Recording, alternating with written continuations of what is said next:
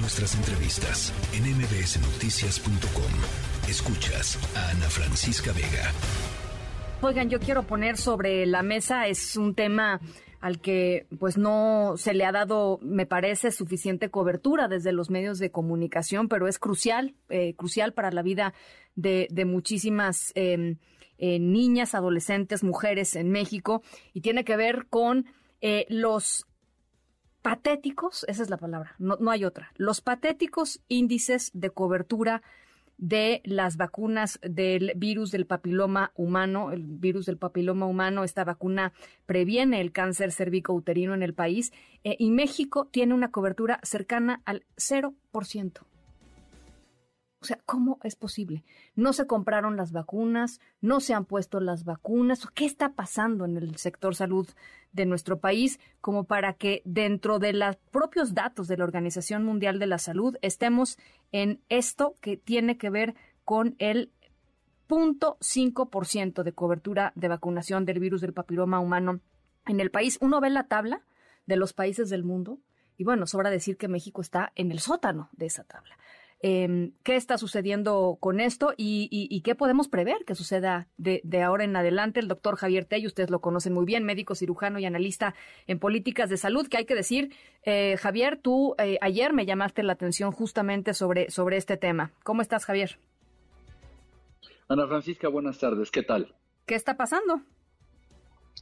Bueno, lo que está pasando es muy simple. México no ha comprado vacunas para papiloma humano desde el año 2019.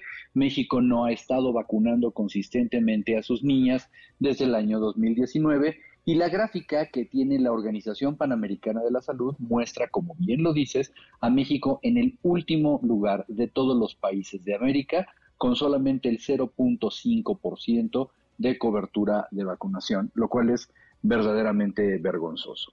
Pero, pero más allá de lo, vaya, de lo absurdo, de lo inexplicable de esto, está, como bien dices, el riesgo en el que estamos poniendo a nuestras niñas, sobre todo porque eh, la vacuna contra el virus del papiloma, eh, Ana Francisca, ya es una vacuna contra un tipo conocido de cáncer. Es decir, cada niña que tú vacunas le estás absolutamente disminuyendo terriblemente la posibilidad de que vaya a padecer carcinoma cervicuterino. Déjame ponerte un ejemplo de lo que está ocurriendo hoy en Escocia.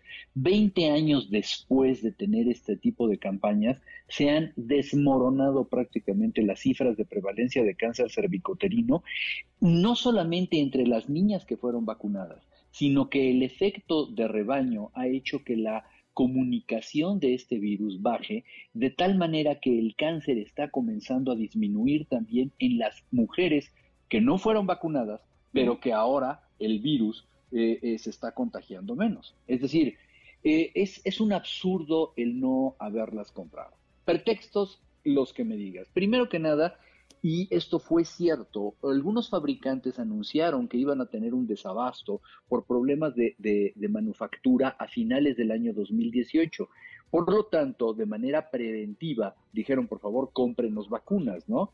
México no quiso hacerlo. No quiso hacerlo porque, como ya sabrás, estábamos nosotros en la fase en donde pues había que, eh, ¿cómo? Terminar con Um, eh, ¿cómo se llama? La, eh, vaya, con todos los problemas eh, que el presidente de la República dijo que íbamos a tener, íbamos a acabar con la corrupción, íbamos a, a rehacer el sistema de salud y bueno, todos nuestros niños quedaron en un rezago de todas las vacunas básicas. Tú recordarás que esto lo estuvimos hablando hace un par de meses y hasta apenas hace un par de meses Hugo López Gatel anunció que finalmente se iba a reanudar el proceso de vacunación.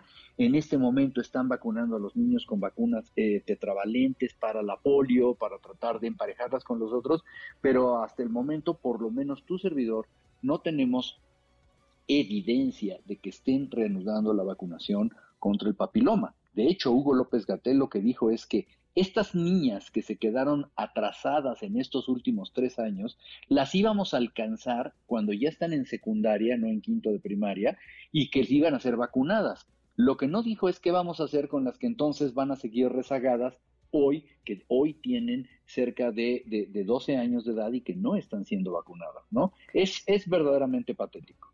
Que, además hay que decirlo, Javier, y, yo lo relaciono cuando me lo cuando lo comentaste ayer conmigo, eh, yo lo relaciono también mucho con estos índices de eh, pues embarazo adolescente en el país, no porque, no porque tenga una cosa que ver con la otra, sino simple y sencillamente porque eh, los índices de, embarazo adolescente, que son altísimos, también de los más altos del mundo, nos hablan de unas, em, de, una generación, digamos, de, de, chicas y de chicos que están teniendo relaciones sexuales, pues muy temprano, y a los que habría que proteger, por supuesto. ¿no?